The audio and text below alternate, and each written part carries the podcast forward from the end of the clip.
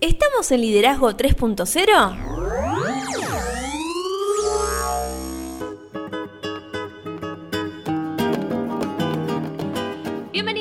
Liderazgo 3.0, un espacio que crece día a día y en el que analizamos un tema poco trabajado como es el liderazgo. Quienes conformamos este espacio comprendemos que el liderazgo es un concepto que cambia vidas y lo hacemos con el fin de agregarle valor a cada uno de ustedes, nuestros oyentes. Quien les habla, Lorena Gestols, y me acompaña como siempre el señor Beto S. ¿Cómo le va? Estoy bien, ¿usted señorita qué cuenta? Excelente, hoy estamos muy bien acompañados. Sí, yo tengo una queja con usted. ¿Por qué? este mes de abril me está haciendo trabajar demasiado. Y bueno, pero está bien. La verdad es que igual contento, contento, porque tenemos por un lado un mes con una temática increíble. Sí. Estamos en abril, mes del trabajo en equipo. Muy interesante. Muy interesante. Hoy nos convertimos en internacionales. ¿Ah, sí? ¿Por qué? Porque vamos a, a cruzar hacia otro continente para tener una entrevista increíble pero antes que nada, recordemos las redes. ¿Qué te ¿Por parece? dónde nos pueden encontrar? Estamos en Instagram como liderazgo 3-0, estamos en Facebook como 3.0 liderazgo. Nuestro canal de YouTube que van a poder ver esta entrevista, si la están escuchando en podcast, seguramente la van a poder encontrar ahí, es liderazgo 3.0. Y nuestra página web es www.liderazgo30.com.ar. Y hoy, Lore, tenemos la primera entrevista del mes. Digo primera porque vamos a tener dos. La otra todavía es una incógnita. Está bien, está bien. ¿Con quién estamos hoy? Hoy vamos a hablar con un amigo de la casa, te diría. Porque hace ya unos meses venimos interactuando con él. Si vos oyente escuchás nuestro podcast en, general, lo escuchás. Y si nos seguís en las redes también. Y si nos seguís en las redes también, porque hemos interactuado muchísimo con él. Sabes de quién estamos hablando y hoy nos vamos a dar el gusto de tenerlo con nosotros. Él es doctor ingeniero industrial, tiene un máster en energías renovables y eficiencia energética y un máster en business de eh, administración su nombre es Gorka Iglesias Toquero y hoy nos presenta el método Ready Steady Go, una forma diferente y realmente eficaz de liderar equipos. ¿Cómo estás, Gorka? Muy bien, muy bien. Muchas gracias por invitarme. Lo primero, Beto y Lore, y encantado de, estar aquí hoy con vosotros. Después, como dices, de mucha interacción, pero ya por fin poniéndonos cara y, y viéndonos y hablándonos en directo. Bueno, bienvenido, bienvenido a este espacio. Como siempre vamos a arrancar a preguntarte, porque hoy la estrella sos vos y nos tenés que contar tu, experiencia. En principio, vamos a comentar que hiciste este maravilloso libro contando una de tus experiencias con lujo y detalle. Cada momento, cada instante está redactado en este libro, pero quiero que nos cuentes, que arranques comenzando a explicar lo que es el método Ready Steady Go. ¿De qué hablamos cuando hablamos de eso? Eh, Ready Steady Go es un método en tres fases como su nombre indica, que nace, bueno, toma la analogía del corredor, en las tres, en las tres eh, etapas, en, hablando en, español, sería el preparados, listos ya, y lo que viene de alguna forma a, preconizar es que muchas veces tenemos tendencia como líderes a ponernos a, trabajar en el momento en que nos plantean un, un proyecto, un encargo, queremos ser eficaces desde el minuto cero y empezar a hacer cosas desde el minuto cero y menospreciamos la preparación. En este método lo que yo planteo es, bueno, es importante llevar a cabo el trabajo porque para eso se forma un equipo y esa sería fase go, pero antes de ponernos a correr hay que prepararse y son las fases ready y steady. ¿no? A mí hay una frase que me gusta mucho que dice que eh, no llega antes quien, quien va más rápido, sino quien sabe dónde va. Y la idea es un poquito esto, es decir, vamos primero a ver dónde queremos ir con las fases ready y sobre todo steady, y cuando ya sabemos dónde vamos a ir, ahí sí, salimos corriendo en la fase go y llegaremos mucho antes porque tenemos una dirección. Entonces, la fase ready habla sobre la generación de confianza, que es el primer paso, yo creo, en cualquier equipo, que haya una confianza en el seno del equipo. La fase steady, que sería la segunda, es sobre visualización conjunta y planificación. Y la fase go es ya sobre ejecución de la tarea. Entonces, eh, cubre las tres fases y hace hincapié, yo creo que especialmente porque son las menos conocidas, en las dos primeras, Ready y Steady. Me parece muy interesante y antes de ir metiéndonos un poco en este camino que nos presentaste, preparados, listos ya, Ready, Steady, Go o como quieran mencionarlo, todos nuestros oyentes, ¿dónde te pueden encontrar? Y si querés comentarnos dónde pueden encontrar este libro, este no lo largo, ¿eh? este está dedicado. Está firmado y dedicado, no se puede cambiar. No lo largo, este es mío. Sí. Bueno, pues eh, yo a raíz de escribir el libro y pensando en hacer algo un poquito más, eh, más bidireccional y que pudiese haber más interacción eh, con, con, aquellas personas que quieran liderar equipos, he creado una página web. La página web es www.methodorediesteadygo.com y ahí pueden encontrarme, pueden encontrarme a mí, hay en contacto, hay información sobre el libro y, y suelo subir artículos diferentes cada mes, más o menos, intento. Y el libro en sí se puede comprar fundamentalmente online en, en la editorial, que es Cool Books, como suena, en la casa del libro. Y estoy muy contento además de que recientemente eh, está en una, en una plataforma argentina que es Mercado Libre, con lo cual yo creo que para la audiencia argentina, pues es, una, es, una, es la mejor opción, ¿no? Encontrarlo ahí en el mercado libre. Y después, bueno, pues hay puntos de venta, pero son ya más locales para la gente de, mi ciudad. Yo soy de, Vitoria, una ciudad en el norte de España, y aquí sí que tengo unos puntos de venta para comprarlo físicamente, pero creo que lo más interesante en general es la venta online a través de Cool Books, la Casa del Libro y Mercado Libre. Qué interesante esto. Eh, es un libro que, por empezar, es muy interesante para leer, es muy llevadero y hoy vamos a intentar contar un poco a nuestros oyentes y agregarles un poco de valor. Y si cuando terminen eh, de escuchar esta entrevista, tienen que poner pausa o stop o lo que quieran, se meten en Coolbooks, se meten en la Casa de Libros, se meten en Mercado Libre y lo consiguen porque es imperdible. Y la primera pregunta que se me viene, como para arrancar, claramente está todo muy lindo de esto de Ready Steady Go, preparados, listos ya, pero a mí se me viene siempre tengo esta sensación de que vivimos en un mundo en el cual las personas tienden a ser cada vez más individualistas, tienden a eh, pedir menos ayuda. Y la primera pregunta que se me viene es, ¿qué tan difícil es asumir que estamos frente a un reto que no podemos superar solos con los conocimientos que tenemos? Porque muchas veces estamos en nuestra zona de confort y decimos, yo me la sé toda, me la sé toda. ¿Y qué tan difícil es dar ese primer paso? Hombre, yo creo que ahora mismo lo difícil es no trabajar en equipo, aunque sea obligados, porque yo creo que todo lo que hacemos eh, es muy difícil que lo podamos hacer solos.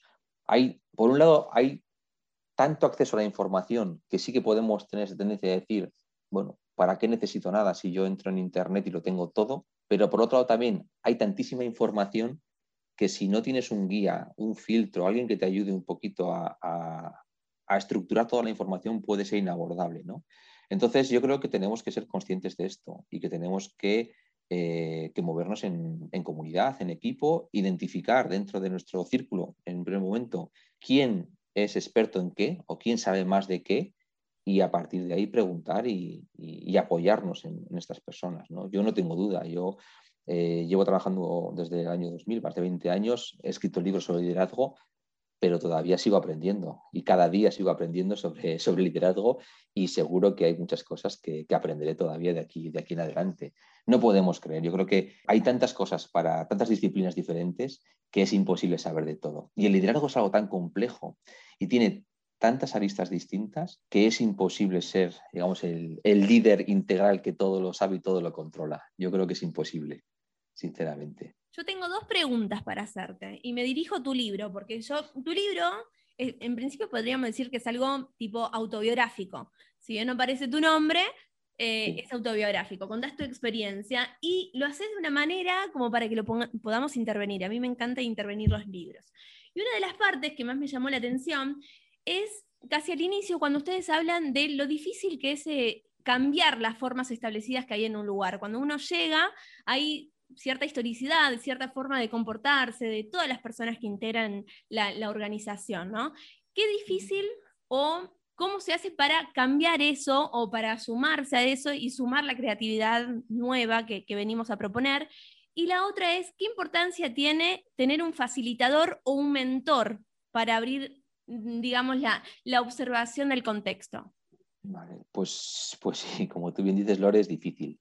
Yo creo que una cosa importante siempre es, y es uno de los pilares que, me, que menciono en el libro cuando lanzamos un proyecto, es tener el apoyo de la dirección.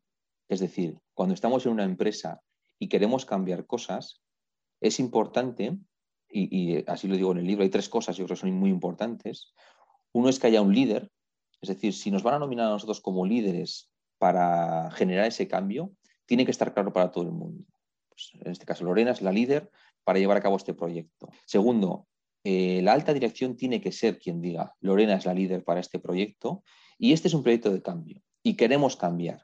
Es decir, independientemente de cómo se han hecho las cosas hasta ahora, lo que diga Lorena hay que hacerlo porque queremos fomentar el cambio y ella está aquí para fomentar ese cambio. Y tercero, hace falta recursos. El recursos puede ser, pues, eh, muchas veces se, confunde, yo creo, recursos con presupuesto, pero el recurso puede ser humanos, puede ser un equipo. Mira, Lorena con este equipo va a lanzar un proyecto innovador sobre el aspecto que sea. Y tenéis libertad, hay que dar al equipo libertad.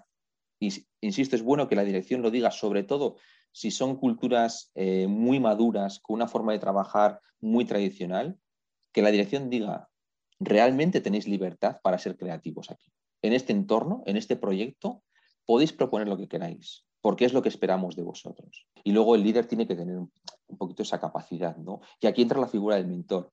Si el líder no se siente totalmente capaz, y enlazo con lo que decía antes Beto también, si no nos sentimos totalmente capaces o creemos que tenemos alguna laguna, no deberíamos tener especial problema en, decirlo. decir, oye, yo, vale, yo asumo este reto, yo asumo este proyecto, pero me gustaría contar con ayuda.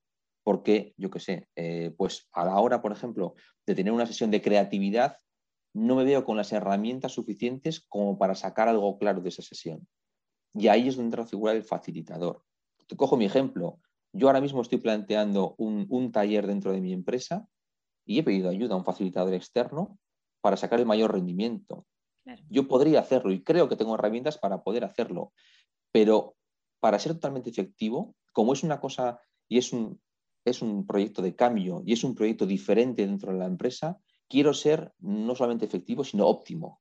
Y yo le he dicho a mi jefe, me gustaría tener ayuda externa y he identificado una empresa que son facilitadores precisamente para ese tipo de reuniones. Yo he pedido ayuda, me han dicho, oye, pues adelante, y vamos a llevarlo a cabo con ellos. Entonces, yo creo que está muy bien. Y además, como líder, cuando acabe esa, esa, acción, seguro que yo también aprendo muchísimo de esos nuevos facilitadores y para la próxima vez igual no me hace falta un facilitador, al menos no para una acción similar.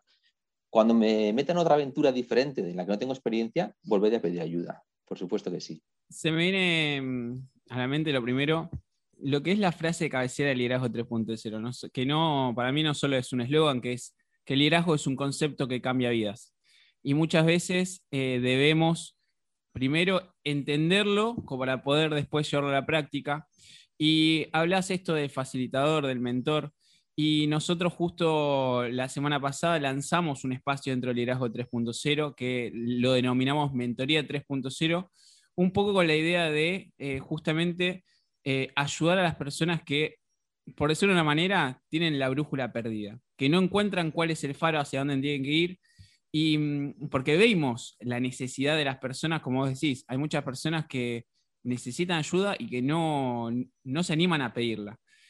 Y Ana, traigo esto a colación porque la pregunta sería, leyendo tu libro, me parece muy, me, me, dio mucha gracia porque yo me sentí muy identificado cuando dijiste, bueno, yo voy a buscar mi mentor, no lo encuentro, alguien me quiere hablar, bueno, perdido por perdido ya está, peor que de lo que estoy no voy a estar. ¿Qué tan difícil para vos fue generar confianza en alguien que no conocías? Porque la realidad es que vos te eh, viste, eh, encontraste un, haz de luz donde no lo, no lo estabas buscando. Sí, bueno, a ver, la experiencia del libro en este caso, digamos que está un poquito cogida con pinzas para hacerlo un poco más atractivo, pero sí que es verdad que yo creo que la clave es lo que tocas de decir al final. Si buscas y estás atento, al final aparece. Es decir, eh, yo llevo muchos años queriendo hacer cosas y hay veces, hay tiempo durante parece que no, que no surge nada y que no puedo porque, porque no está la oportunidad. O internamente dentro de la empresa no, no consigo convencer a nadie para lanzar un proyecto X o no encuentro a nadie que me dé soporte. Pero si estamos atentos, al final las oportunidades surgen. Y hay tantísima gente alrededor nuestro que está haciendo tantas cosas que ahora mismo yo creo que te los puedes encontrar en un montón de, fuentes diferentes. Tenemos eh, redes sociales, tenemos eh, amigos que hacen cosas, eh, tenemos YouTube, tenemos LinkedIn, tenemos Instagram. Si estamos con la antena puesta, al final aparecen. Muchas veces porque lo buscamos o a veces cuando ya dejas de buscar, ¿no? Aparece la solución y lo que hay que hacer es bueno, ser receptivo. Si es lo que yo estaba buscando y ha aparecido espontáneamente por otra vía, bueno, ¿por qué no cogerlo? No?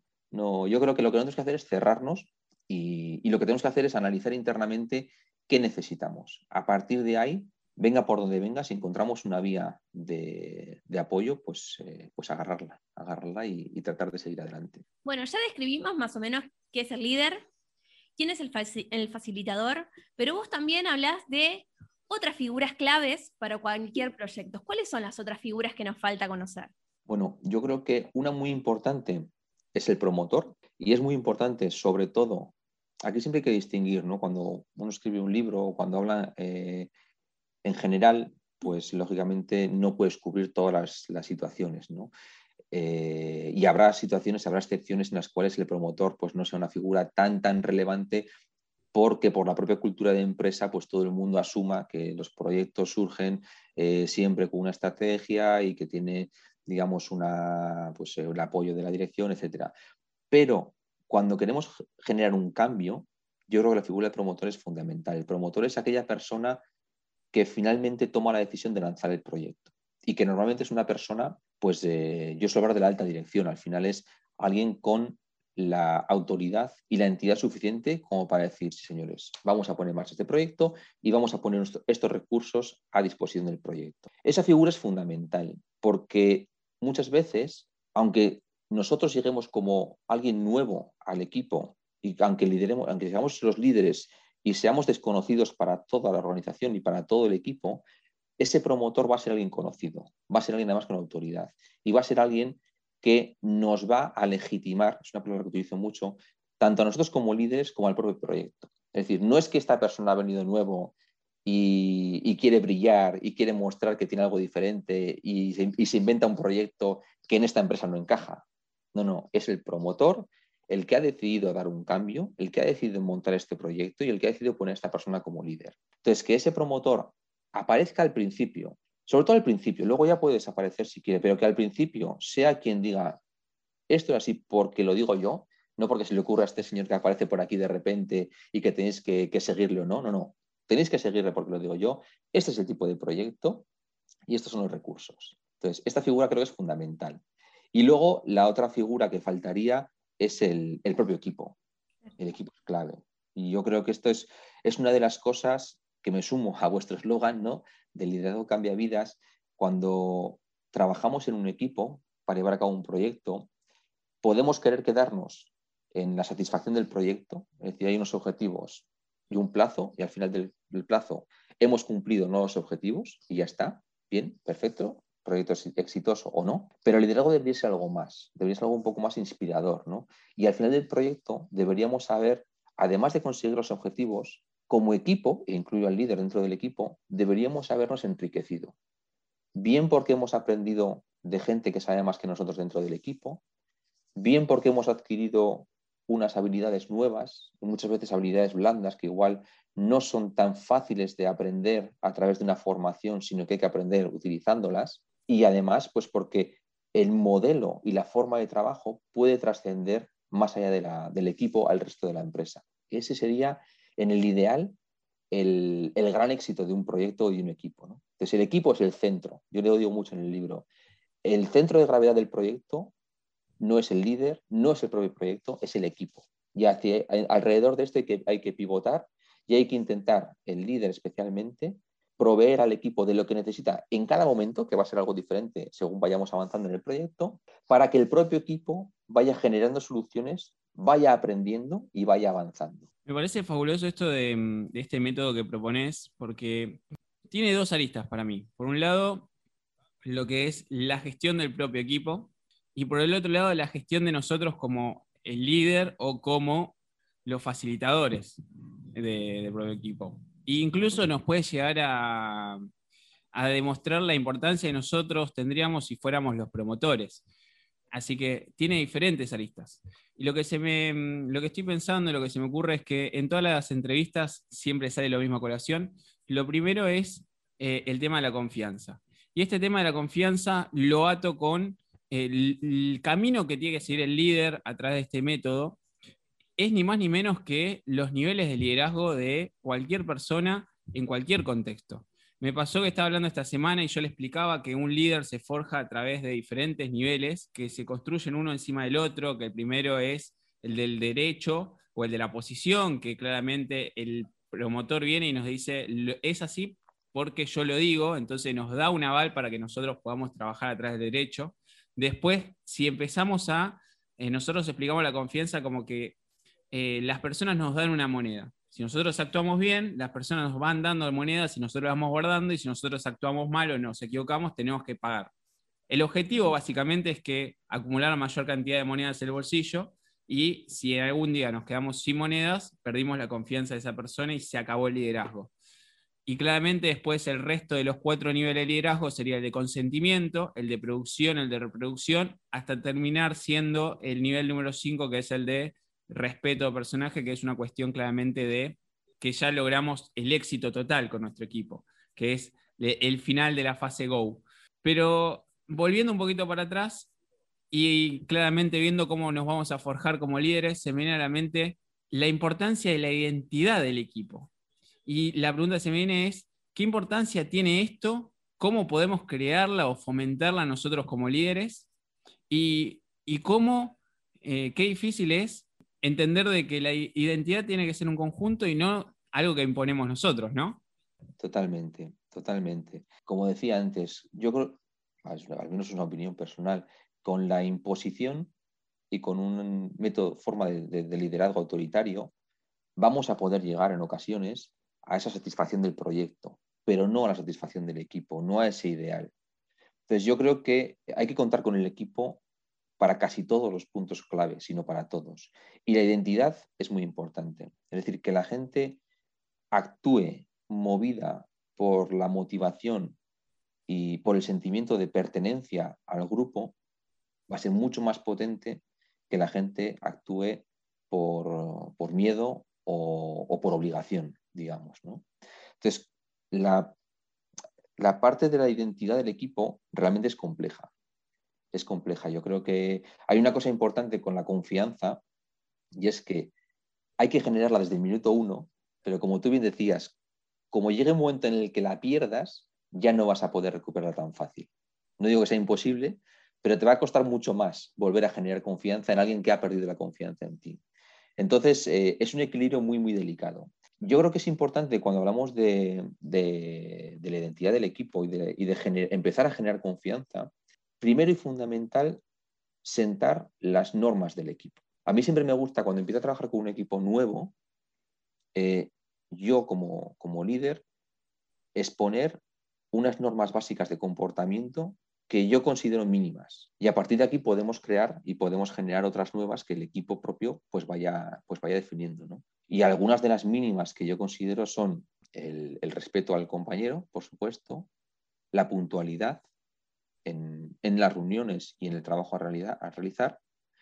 Y, dentro del respeto al compañero es el hecho de, eh, pues lo de, lo de que no hay preguntas tontas ni hay, eh, ni hay ideas estúpidas. Es decir, cualquier idea y cualquier pregunta merece un respeto y hay que, por lo tanto, digamos, eh, respetarlo y, atenderlo. A partir de aquí, también hay un respeto total a, las agendas de las reuniones y sobre eso empezamos a funcionar. Es importante y a mí me gusta también con los equipos al principio definir y que ellos mismos definan los valores del equipo. Es decir, si el equipo, sobre todo cuando, esto es sobre todo válido cuando se va a desarrollar un proyecto concreto si ese equipo pretende ser, pues no sé, especialmente creativo, o pretende ser disruptivo, o conservador, o, bueno, muchas veces sale el del respetuoso, suele salir casi siempre, o pretende ser eficaz. Es bueno que el propio equipo reflexione sobre cómo quieren ellos comportarse y quede por escrito. Este equipo va a ser y se va a regir por este, este, este y este valor. Y eso no es algo que yo impongo, es algo que el propio equipo se asume y se autoimpone. Cuando el equipo empieza ellos mismos a definir cómo quieren actuar, automáticamente, de alguna forma, el, compromiso que adquieren con esos valores es mucho mayor. Porque lo han dicho ellos, no he sido yo el que lo he impuesto. Tú me estás diciendo que quieres ser creativo. Luego no te eches atrás, ¿eh? luego tienes que ser creativo. Lo que sí que es bueno es cuando esos valores queden reflejados, que de vez en cuando los saquemos. Cuando veamos que el equipo flojea, decir, ¿os acordáis que el primer día me dijisteis que queríais ser creativos y eficaces? Pues señores, señoras, eh, no estamos siendo creativos. Vamos a cambiar esto y vamos a ver cómo lo cambiamos. Yo, yo como líder puedo facilitar eh, una sesión de creatividad, pero sois vosotros como equipo los que tenéis que ser creativos. Entonces yo creo que el hecho de definir unos valores es muy importante. El hecho de que haya unas normas de comportamiento eh, también es muy importante. Y las normas pueden ser lo que sea, yo he dicho varias, pero también puede ser, depende cómo sea el equipo. Pues oye, eh, a partir de las 10 de la noche no se manda ningún email o no se manda ninguna comunicación, ni se utiliza el WhatsApp para cosas de trabajo. Yo no sé, me invento cosas, pero que en ocasiones han salido en diferentes equipos. También depende de su forma de trabajo habitual. Pero lo que es importante es que ellos definan sus valores, ellos definan sus normas, acepten unas básicas que tú impongas como líder. Y luego hay una cosa que puede parecer una tontería, pero que sobre todo en equipos que se forman un día para un proyecto y se terminan después del proyecto, que tiene mucha potencia, es el tema del nombre. Que el equipo defina un nombre, sin límite, el que ellos quieran, que puede ser una bobada que se le ocurra a uno en un momento, pero eso, y en el, libro lo, utilizo y, pongo el nombre de los invisibles, a mí me llamó mucho la atención la primera vez que lo utilicé, porque cuando lo dices en la, en la sesión, la gente se empieza a mirar como, pero como un nombre. Sí, sí, poneos un nombre, el que queráis, y pero lo que queramos, pero puede ser, pues yo qué sé, eso. Eh, en, el libro digo, ¿no? Los, Chicago Bulls, o sea, lo que, sí, sí, lo que tú quieras. Y cuando dan un nombre, es como que tienes más sentido de pertenencia a ese grupo, ¿no? Entonces, cuando eres, pues el departamento de calidad, pues hombre, eres el departamento de calidad. Es, ahí es más difícil ponerte un nombre porque es un trabajo a largo plazo, ¿no? Sí que tienes que buscar la pertenencia a la empresa. Pero cuando eres un equipo para una misión concreta, ¿no? Tienes ese trabajo concreto a hacer, el que tengas un nombre y que cuando tú mandes un email puedas poner, pues eso, en el, equipo, en el libro se llaman los invisibles, ¿no? Buenos días, invisibles. Esas tonterías, parece que no, pero te generan dentro una sensación de, coño, este es mi, este es mi grupo, ¿no? Este es mi pequeño equipo dentro de la empresa en el que hago cosas diferentes y en el que tengo esta misión y vamos a sacarla adelante.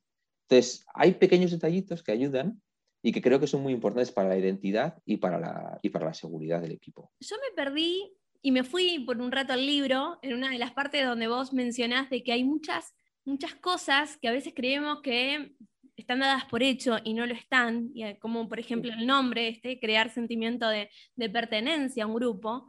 Y mm, otra de las cosas que me llamó muchísimo la atención, que muchas veces pasa por alto, es el hecho de conocer a cada integrante del grupo. Vos llegaste a un grupo que desconocías a todos y en primera instancia vos empezaste a, formar una imagen del otro a partir de lo que decía, por ejemplo, no sé, algún compañero tuyo. Y después tu mentor te dice, no, las etiquetas las tenés que dejar de lado. Tenés que vos sentarte a conocer a la persona que integra tu equipo. En principio eso, ¿qué importancia tiene de conocer a las personas en cuanto a las relaciones y en cuanto también a cómo se comportan dentro de un equipo.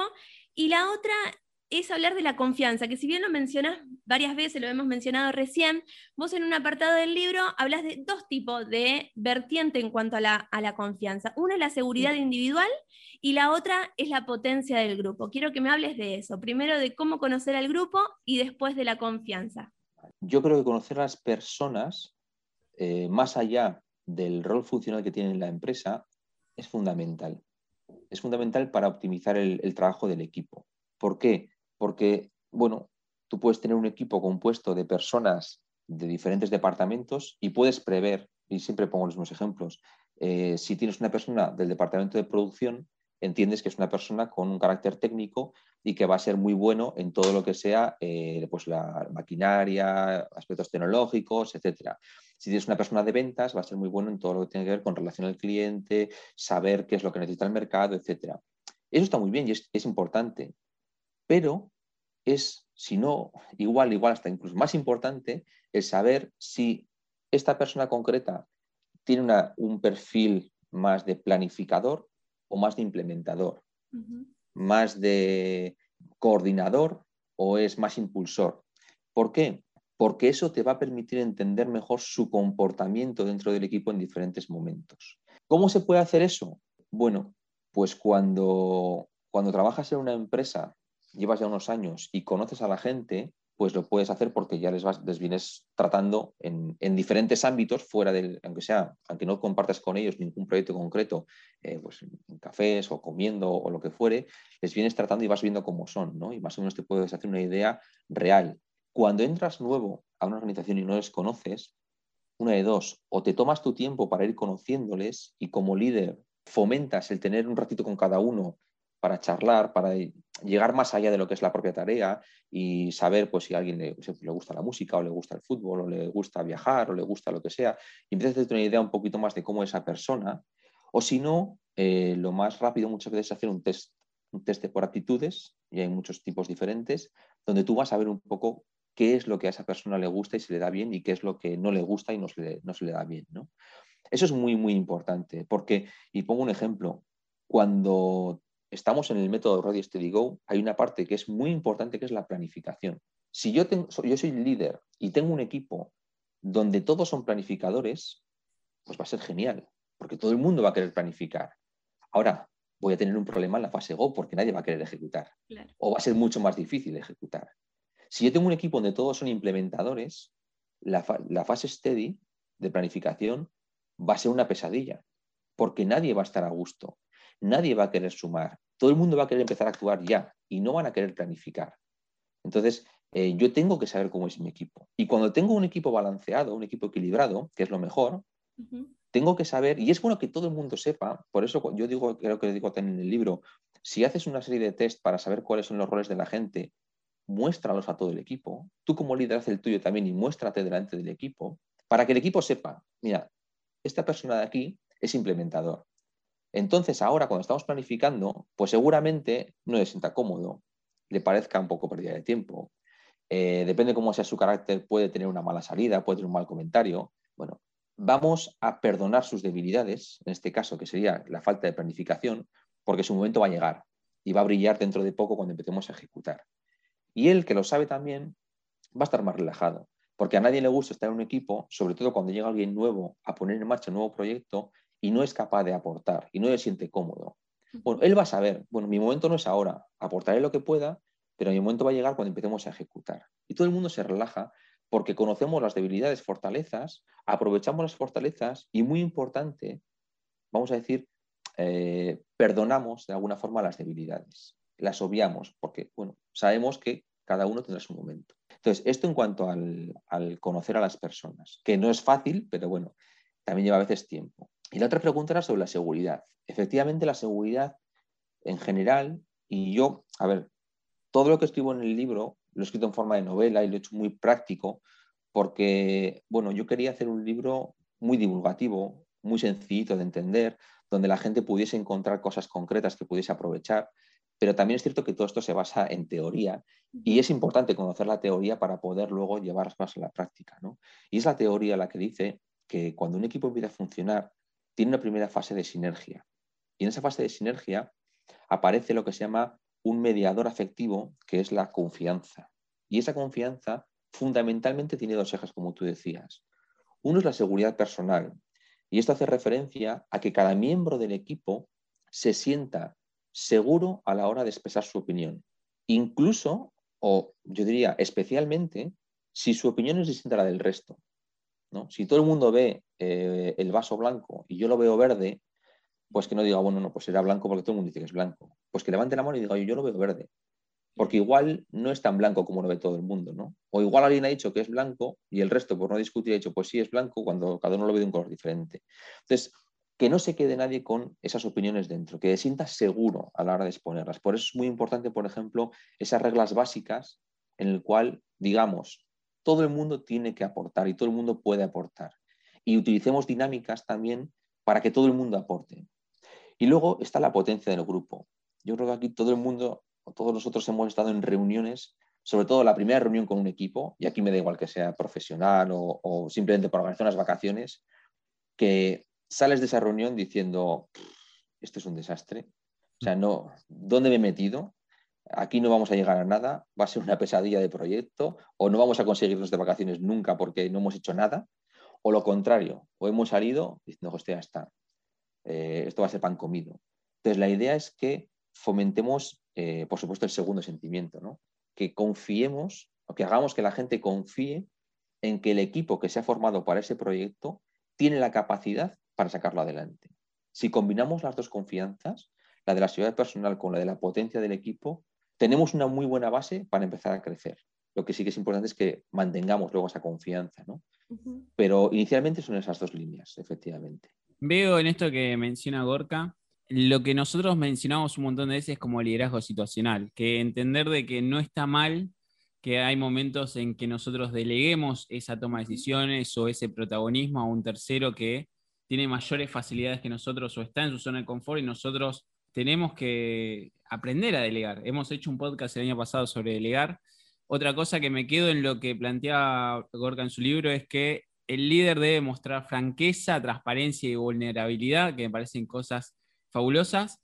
Algo muy importante también es entender y aplicar el principio de pensar diferente, pero actuar igual. Me parece increíble que va de la mano a que nosotros un montón de veces creo que ya cansamos diciendo de que eh, fomentamos el libre pensamiento. Pero bueno, Lore, recordamos que estamos hablando con Gorka Iglesias Toquero. Hoy estamos hablando sobre el método Ready Steady Go, una forma diferente y realmente eficaz de liderar equipos. Lo pueden encontrar en Instagram como Gorka Iglesias Toquero. Él tiene una web que es www.metodoreadysteadygo.com. Estamos hablando sobre su libro, claramente Ready Steady Go, que lo pueden encontrar en la Casa del Libro, en Mercado Libre, en la editorial Coolbooks. Y antes de ir a la próxima pregunta, ya le quiero meter presión, porque no quiero que se sienta tan cómodo. Eh, claramente él ya es parte de la familia de liderazgo 3.0 y podríamos decir que somos un equipo. Y recién estaba hablando de el nombre del equipo, de la creatividad. Le doy tiempo hasta el final de la entrevista para que piense con su creatividad un nombre para esta entrevista y para este equipo. ¿Qué te parece? Bien, me gusta, sí, sí, sí. sí, Así que eh, ahí está el, el primer pedido. Y ahora, siguiendo con lo que estamos hablando, recién decías el tema de las reuniones, que terminás la primera reunión y decís, uy, fue un desastre, uh, esto es pan comido. ¿Cuál es el secreto de tener o poder generar una reunión eficaz para vos? Pues lo primero es la planificación. Hay que prepararla muy bien. Y es algo que yo he aprendido con el paso del tiempo y yo creo, ahora creo que las planifico bien, pero hasta hace pocos años realmente no lo hacía, no lo hacía del todo bien. Planificar una reunión es mucho más que organizar una agenda y compartirla, que es lo básico que es lo típico de que todo el mundo sepa que viene a la reunión, hay que compartirle el orden del día, tenemos que ser claros, tenemos que dar un tiempo para cada cosa. Eso es básico y es mínimo y hay que hacerlo. Pero planificar una reunión como líderes o como coordinadores de la reunión es mucho más. Y yo aquí eh, lo que diría es que lo que hay que hacer es listar los objetivos que tenemos para la reunión. Y cuando digo objetivos, por un lado va a estar los objetivos eh, visibles, digamos, que están en la agenda, Hoy nos reunimos para el punto 1, el punto 2, el punto 3. Pero nosotros como líderes podemos tener, digamos, eh, objetivos ocultos, y no lo digo en, digamos, en términos peyorativos, no es algo, no es algo malo, eh, pero simplemente podemos querer, oye, en esta reunión me gustaría, no sé, empoderar a esta persona que veo que no está aportando nada. Me gustaría generar eh, unas ideas específicas para el punto 3 me gustaría eh, generar confianza. Creo que el equipo está empezando a decaer, me gustaría incrementar la confianza del equipo. Todo esto tenemos que listarlo también. Y tenemos que decir, yo quiero eh, empoderar a esta persona, por ejemplo, tomo el ejemplo de antes, tengo que decir cómo lo quiero hacer y ahí tengo que pensarlo antes, es decir, si ella, esta persona, eh, espontáneamente da su opinión, perfecto, voy a fomentarlo, voy a agradecerle, voy a alabar su idea, aunque no sea muy buena, simplemente para que siga aportando. Si no aporta, seré yo el que en un momento le pregunte y le pida que diga algo concreto, o puedo hablar con un tercer miembro del equipo y decirle, ayúdame, tenemos que ayudar a esta persona a que tome protagonismo, entonces por favor, pregúntale tú o dile, o cuando haga un comentario, anímale, eh, dale la enhorabuena, lo que sea. Pero tenemos que listar el objetivo cómo lo vamos a llevar a cabo y cómo lo vamos a medir al final. Es decir, ¿cómo lo voy a medir? Lo voy a medir viendo si el número de, propuestas que da durante toda la reunión. Eh, lo voy a medir con una conversación después de la reunión para ver cómo se ha sentido. No sé, cómo sea, pero tienes que tener el objetivo, el impacto que esperas, y cómo lo vas a medir. Y luego sí, luego ya pasas a la agenda, tienes tu orden del día, tienes tus puntos y no solamente tienes que limitarte en el punto 1, 2, 3, sino el punto 1, cuánto tiempo vas a dedicar a ese punto dentro de toda la reunión y cómo lo vas a llevar a cabo. Esto es muy importante también. Y por último, y es una cosa que no he dicho antes, pero que yo también lo remarco siempre con mis equipos al principio de trabajar con ellos, es, eh, lo he dicho de alguna manera, con el tema de la puntualidad. Cuando hacemos una reunión, las reuniones en general tienen que ser cortas, porque si no la gente se aburre, la gente se va a otra cosa, y más ahora mismo en entornos virtuales, que es mucho más fácil que yo esté aquí con vosotros y, tengo la, y realmente estoy viendo mi correo electrónico, por ejemplo. ¿no? Es importante que como líderes expliquemos que las reuniones tienen una hora de comienzo y una hora de final, y que nos gustaría respetar las dos, no solamente el comienzo, y si he hecho una reunión de media hora, que no se vaya hora y media, que muchas veces ocurre. ¿no? ¿Y cómo se hace eso? Bueno, yo les aviso siempre, si estamos discutiendo un punto y yo veo que no llegamos a ninguna parte, o si en un momento dado alguien levanta la mano y hace una aportación de algo que no está en la agenda, aunque sea muy interesante, yo voy a cortar la, discusión. Si es un punto interesante, tomaremos nota y lo llevaremos a otra reunión con un punto del orden del día para discutirlo. Entonces, que no le siente mal a nadie, pero yo voy a ser capaz, me tomo la libertad de cortar discusiones que no llegan a nada o de no permitir debatir cosas que no estaban en el orden del día. De esta forma, cuando ocurre en la reunión y lo haces, y dices, perdonad, eh, no, paramos aquí, esto no nos lleva a nada, o bueno, tomamos nota de esto, pero no está en el orden del día, lo discutimos otro día, la gente no le siente mal, la gente entiende, ya nos lo dijo el primer día, que, no lo iba, que lo iba a hacer así, con lo cual, bueno, pues lo trataremos más adelante. Si lo haces sin haberlo dicho, sin haberlo puesto en tus normas eh, básicas, la gente se lo puede tomar muy mal. Porque, oye, ¿quién es este para cortarme a mí? ¿Por qué no me ha dejado explicar esto cuando realmente es una aportación muy buena? Entonces, siempre, y está un poco eh, relacionado con la franqueza que decías desde el líder, es bueno explicar cómo vamos a trabajar, que la gente lo sepa para que lo pueda aceptar. Entonces, una reunión eficaz tiene eh, mucha preparación, tiene esa agenda, digamos, visible y la agenda oculta del líder. Hay que saber cómo vas a conducir cada punto y estar preparado para, en un momento dado, cortar discusiones y seguir pasando al siguiente punto. De manera que la reunión, las reuniones tienen que tener, digamos, no son las reuniones, tenemos el, concepto, creo, erróneo de ir a una reunión a discutir cosas. En la medida de lo posible hay que discutir antes de la reunión. Y las reuniones para solucionar conflictos que no hemos podido resolver antes de la reunión por email, por una conversación telefónica, por lo que fuera, para tomar decisiones que en un momento dado pues, eh, no hemos podido tomar antes de la reunión y para definir nuevos pasos. En principio es para esas tres cosas y debería ser para esas tres cosas. Entonces, todo esto en conjunto lo metes en la coctelera y te sale una reunión eficaz. Insisto, tampoco es fácil. ¿eh? Qué importante es la comunicación, ¿no? Antes, durante y después de, esas reuniones. Pero bueno, seguimos en, el, en la fase steady. Y en este momento quiero que me comentes cuál es la diferencia entre el estado actual y el estado deseado y también cómo podemos aplicarlo. Vale, el estado actual es muy sencillo, es como estamos.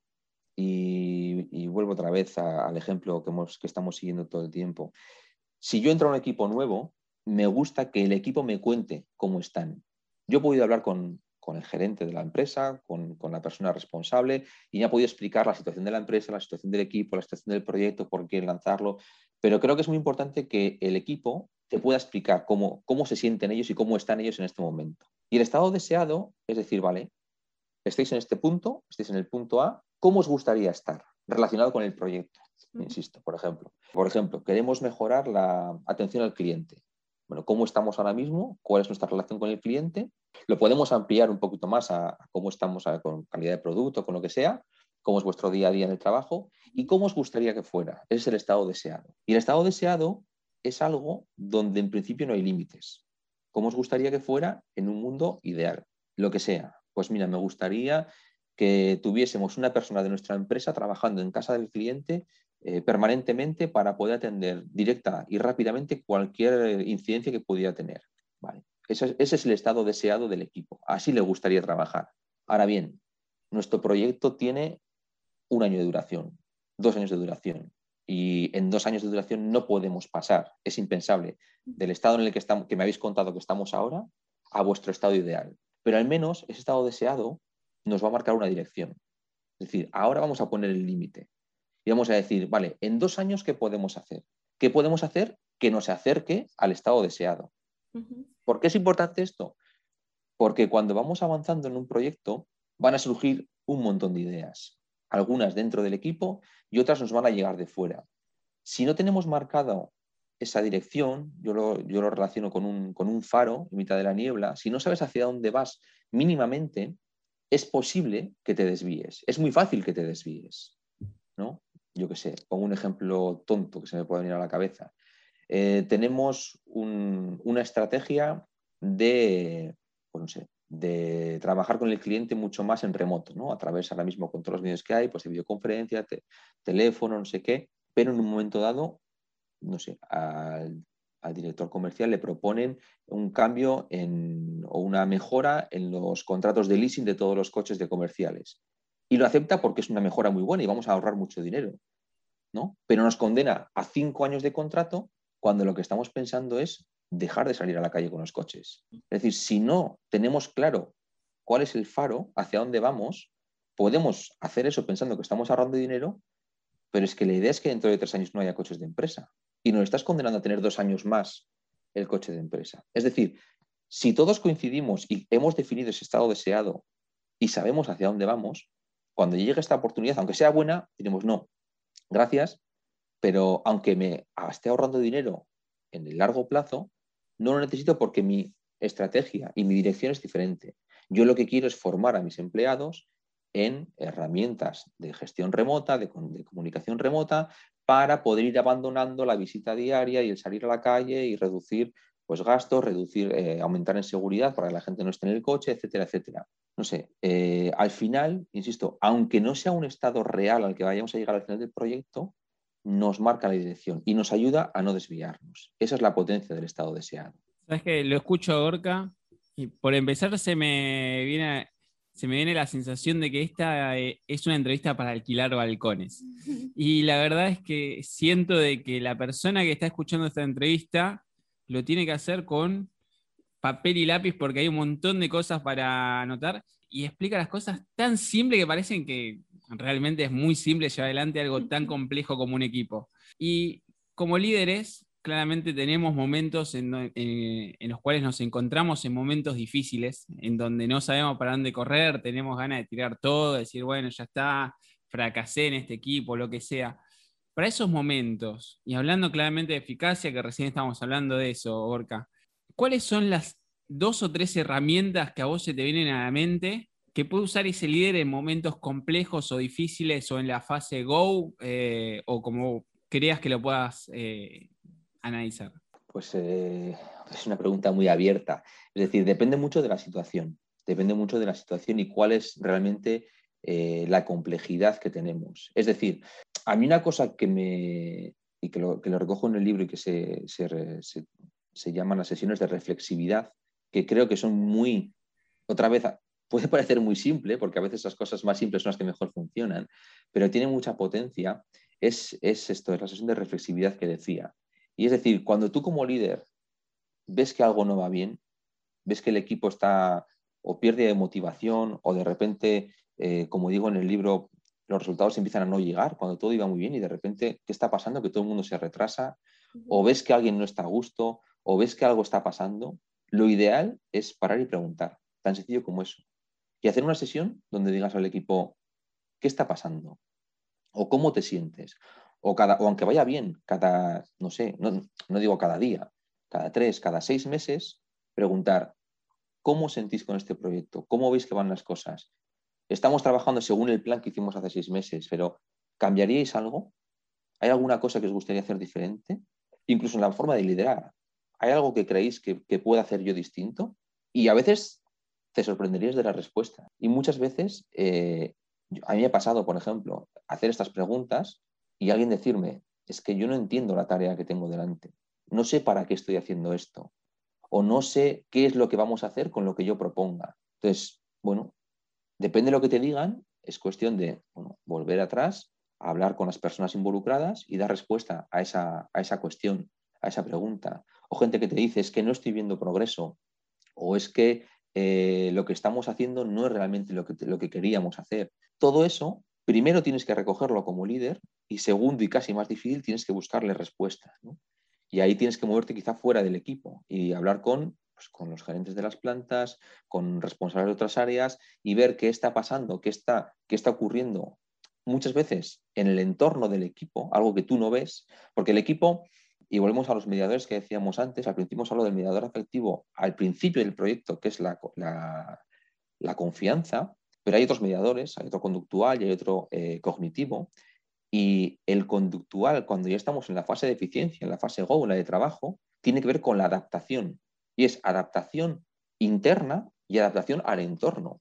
Todo cambia alrededor nuestro. Y si tú como líder tienes un equipo con gente, como decía antes, pues uno de producción, uno de calidad, uno de ventas, uno de logística, de lo que sea, tú quizá no estás viendo lo que está pasando en sus departamentos fuera del equipo.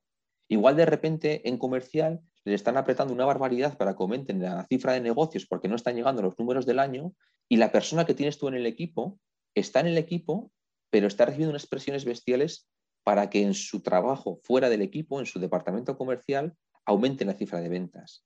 Entonces, de alguna manera hay que intentar preguntar qué, te, está pasando, por qué no estás bien, por qué no estás rindiendo como, como siempre, ¿no? ¿O por qué vienes siempre con cara, con cara mustia cuando antes eras la alegría de la huerta? Y a veces, si has generado esa confianza, al final lo difícil de esto es que todo se interrelaciona y que no hay un camino lineal y sencillo en el que hago el paso A, luego el paso B, luego el paso C. Al final es casi un trabajo de equilibrista, ¿no? Si tú has generado la confianza y la gente se siente segura a la hora de decir lo que siente, sea lo que sea, cuando tú preguntas te lo van a decir. Decir, mira, pues me pasa que es que tengo un problema con un cliente, que eso me ha pasado también a mí, tengo un problema con un cliente que me está llevando no ya las ocho horas diarias, me está llevando diez horas diarias y no llego a hacerlo del proyecto. Entonces, intento hacer algo, pero me sale mal y, encima, pues eh, ando retrasándome, retraso todo el proyecto y estoy enfadado y entonces estoy mal. Bueno, ahí también está el compromiso del equipo, que sería el mediador afectivo de la parte de eficiencia, decir, oye, vamos a ayudar a esta persona. Si él está fatal y no puede porque tiene este problema y todos lo, sabemos, o nos lo ha contado y lo entendemos, nos repartimos el trabajo y ya llegará el momento en que pueda asumir incluso la tarea de otro. Y vamos amoldándonos. Entonces, esto es una de las, de las cosas más efectivas que hay para resolver problemas muchas veces que no sabes, o sea, que tú ves, ves el, de alguna forma ves el resultado, pero no es el síntoma. Es mucho mejor preguntar que, que tratar de adivinar, porque cuando adivinas muchas veces fallas. Y luego, cuando tienes otro tipo de problema, pues de que hay una, situación que, a la que no, ves, que no le ves solución o que es muy compleja, o, hay diferentes técnicas en función un poquito de, qué, de cuál sea. Yo en el libro propongo algunas, hablo de una caja de herramientas, pero esto yo pongo unas cuantas que creo que son sencillas pero que son efectivas pero hay muchas que se pueden ir aplicando, ¿no? Y habría que ver en cada caso cuál es el problema y, trabajar sobre ello, ¿no? Para eso está más el, trabajo de mentoría vuestro que hacéis, ¿no? Es decir, el libro está bien, pero es una comunicación unidireccional, tú lo lanzas y, te sirve, pero a veces igual no encuentras justo la respuesta que necesitas. Por eso está bien tener a alguien detrás que en un momento dado pues te pueda ayudar, ¿no? Con una mentoría, yo por eso tengo la página web, por si alguien tiene una duda concreta me la pueda trasladar, y generar esas, esas conversaciones que son más enriquecedoras. Esa comunicación bidimensional, bidireccional, perdón, que siempre mencionas en el libro. Pero bueno, en este momento me surge la pregunta de qué importancia tiene darle cierre a un proyecto. A veces hay mucha gente que lo inicia, pero no le da el cierre. ¿Y cómo podemos hacerlo? ¿Cómo podemos darle ese cierre al proyecto? Pues yo creo que el cierre es más importante de lo que a veces parece. Y yo creo que, bueno, no sé si todos, pero mucha gente habrá tenido esa sensación de hacer un proyecto, haber estado trabajando uno o dos años en un, en un proyecto concreto y al terminar decir, bueno, ¿y ahora qué? Es decir, esto que hemos hecho, ¿qué se va a hacer con ello? ¿Se va a implementar? ¿No se va a implementar? Bueno, yo se lo he dado al líder, nosotros hemos terminado, cada uno sigue haciendo lo suyo, pero ¿qué repercusión va a tener? Yo creo que eso es muy poquito motivante ¿no? para una segunda acción. Si te vuelven a llamar para un proyecto, dirás, ¿y para qué? Si al final, a pasado, ¿no? muchas veces vas preguntando cosas en una empresa y te dicen, ¿pero para qué me preguntas? Si esto nos lo han preguntado ya 20 veces y nunca ha llevado a nada. Si te voy a decir lo mismo que he dicho a los cuatro anteriores que me han preguntado, y total, ¿para qué? Yo creo que el cierre es muy importante para que la gente entienda ese y ahora qué. Y en el cierre lo que yo propongo es que esa figura del promotor vuelva hacerse visible, cuando tenemos un equipo multidisciplinar con gente, por ejemplo, como digo siempre, de diferentes departamentos, es interesante que los jefes de departamentos estén en ese cierre para que todo el mundo involucrado de alguna manera en el proyecto, de una, eh, directa o indirectamente, pueda ver qué se ha generado, a la hora de repartir agradecimientos, estén las personas involucradas en el equipo y la gente de quien dependen, para que vean que el trabajo que han hecho y ese tiempo que han robado de su, de alguna forma, entre comillas, de su día a día en el departamento, ha tenido una relevancia y que el propio promotor explique qué se va a hacer con ese resultado. Es decir, mira, vamos a implementar lo que habéis eh, propuesto, pues de esta manera, de esta manera o de esta manera. O recogemos lo que habéis dicho, necesitamos unos meses para buscar un proveedor que nos dé el servicio que estéis proponiendo, lo que fuere, pero que haya una continuidad al trabajo que se ha terminado y de alguna forma que sea ese fin de fiesta para cerrar el ciclo. Es decir, bueno, lo hemos comenzado con una reunión inicial, que es importante, lo terminamos con una reunión final, donde nos dicen qué se va a hacer con nuestro esfuerzo, con el fruto de nuestro esfuerzo, con esas horas que hemos invertido, y de alguna forma no nos quedamos con la sensación de que esto es, bueno, acaba en un informe que se queda en la estantería del director y que no, y que no tiene más relevancia. Yo creo que eso es fundamental, sí. La verdad que, Lore, se me está pasando volando esta entrevista. He dejado, tengo un montón de preguntas, puedo estar cuatro horas más preguntando porque la verdad que me parece que es un tema que es muy bueno de trabajar. Estamos hablando con Gorka Iglesias Toquero, estamos hablando del método Ready Steady Go una forma diferente y realmente eficaz de liderar equipos. Lo pueden encontrar en Instagram como Gorka Iglesias Toquero. Su página web es www.metodoreadysteadygo.com. Si quieren conseguir su libro, lo pueden hacer en la editorial Cool Books. Está en Mercado Libre, en la casa, en la casa del libro, digo bien.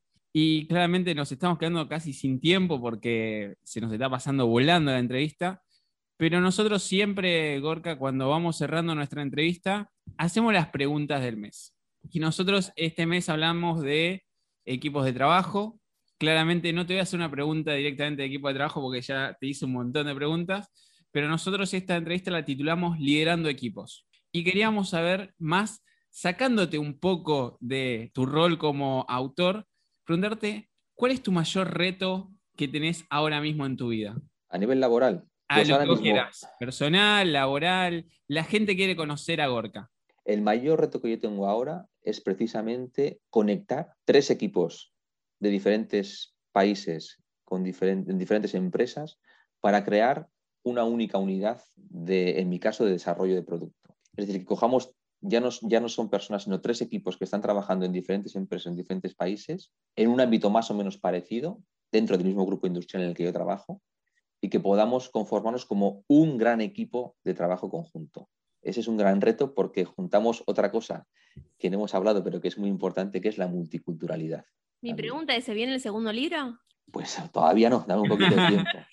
Pero bueno, no lo descarto, ¿eh? No lo descarto. Yo creo que es... experiencia para contar y compartir. Son temas, son temas tan amplios que dan para, para varios libros. O sea que sí, podría ser, podría ser. Ideas tengo, o sea que llegará. Lo esperamos. Totalmente, sí. Y nosotros ya te decimos, esta no va a ser claramente no es la primera vez que estás en este espacio, ni va a ser la última vez que estés eh, en Liderazgo 3.0, pero me quedan dos consultas. Primero, no sé si ya pudiste pensar un nombre. Y segundo, una pregunta un poco más seria que me gustaría sí saber tu respuesta es, si alguien viene y te pregunta, ¿para qué quiero ser un líder? ¿Qué le responderías? Pues yo creo que un líder, y, y aprovecho un poco vuestro eslogan, es algo transformador y es algo muy enriquecedor. Sí que es cierto que y es algo cuando hablábamos de, conocer a las personas a nivel funcional, ¿no? de, o sea, de su rol funcional y de su rol por aptitudes, es algo que tiene que gustarte. Pero yo creo que si te gusta coordinar equipos, te gusta liderar equipos, eh, ser líder es algo que te, enriquece muchísimo, porque aprendes de eh, la tarea o del, aspecto que estés tratando en el proyecto y aprendes muchísimo de la gente que tienes a tu alrededor. Entonces creo, y creo que además es algo muy satisfactorio. Cuando terminas un proyecto y no solamente has hecho bien la tarea, sino que ves que tu equipo ha crecido, yo creo que la satisfacción es máxima. Entonces, yo creo que es muy, muy satisfactorio, es eh, transformador y muy enriquecedor. Y bueno, por último, lo que te voy a pedir es algo que pedimos siempre en este espacio, que creo que la mayoría tenemos algo para compartir. Una frase o una idea, un mensaje que, quieras que, llegue a, a la audiencia, lo que vos gustes. Pues mira, hay una frase que yo utilizo mucho últimamente, además, relativa al liderazgo de equipos y que, hombre, con todos los respetos, se la, se la robo y se la, se la modifico un poco a Richard Branson, al, al, fundador de Virgin, y, y, versionándole, yo lo que digo es que cuando lideréis un equipo, tened en cuenta, cuando es un equipo para, para gestionar un proyecto, que el proyecto no es lo primero. Lo primero es el equipo, porque si cuidas del equipo, él cuidará del proyecto. Esta es mi frase. Muchas gracias. La verdad que me encantó, me deja, reflexionando. La verdad que agradecerte, lo hemos hecho por privado, pero me gustaría agradecerte en, acá al aire, en esta entrevista, el tiempo que, que nos brindás. Cada vez que nosotros te contactamos abiertamente, la verdad que eh, me pone muy contento esta relación que se dio entre vos y nosotros. No me dijiste el nombre del equipo. que no me has dejado tiempo ni pensar tanta pregunta. ¿eh? No sé, yo diría algo así como Conexión España-Argentina o, algo así, ¿no? O Beto Lore Gorka, Conexión España-Argentina. Yo te agradezco por compartir tu historia. Valoro mucho que, que, la gente se tome el tiempo y comparta su historia y me eche la teoría, que a veces es muy difícil por ahí agarras un libro que es pura teoría y te cuesta llevarlo a, escena, y vos lo graficás de una manera tan, como, dijo él recién, tan, tan sencilla que por momento te trasladás a esas, a esas escenas que vos eh, describís en el libro. Así que muchas Esa es la idea, esa es la idea. Y soy yo el que tiene que agradeceros por vuestra atención, amabilidad. Y no solo por eso, sino por todo el trabajo que hacéis cada semana con, con los podcasts, con, con, las entradas de Instagram, porque, porque sé la energía y el tiempo que lleva y la verdad es que hacéis un trabajo excelente. Así que muchas gracias a vosotros. Gracias. Y nos vamos. Y nos vamos. Antes me quedo, yo siempre al cierre de cada entrevista doy una reflexión y, y la reflexión que se me viene es que Gorka es una de esas personas de que como nosotros intentan agregar valor y cambiar vidas y lo hace de una manera increíble. Creo que mm, nosotros que hemos hablado del legado el año pasado, eh, un libro me parece un gran legado me parece que eh, además es un libro que no importa la generación que lo lea, tiene un montón de cosas para aprender. De hecho, no hemos llegado a hablar del último apartado, que él nos deja algunos tips sobre los equipos virtuales, ahora que con esta pandemia y este tema de salud eh, es algo que ya existía, pero claramente que tuvo el boom ahora. Pero no, no dejen de comprarlo.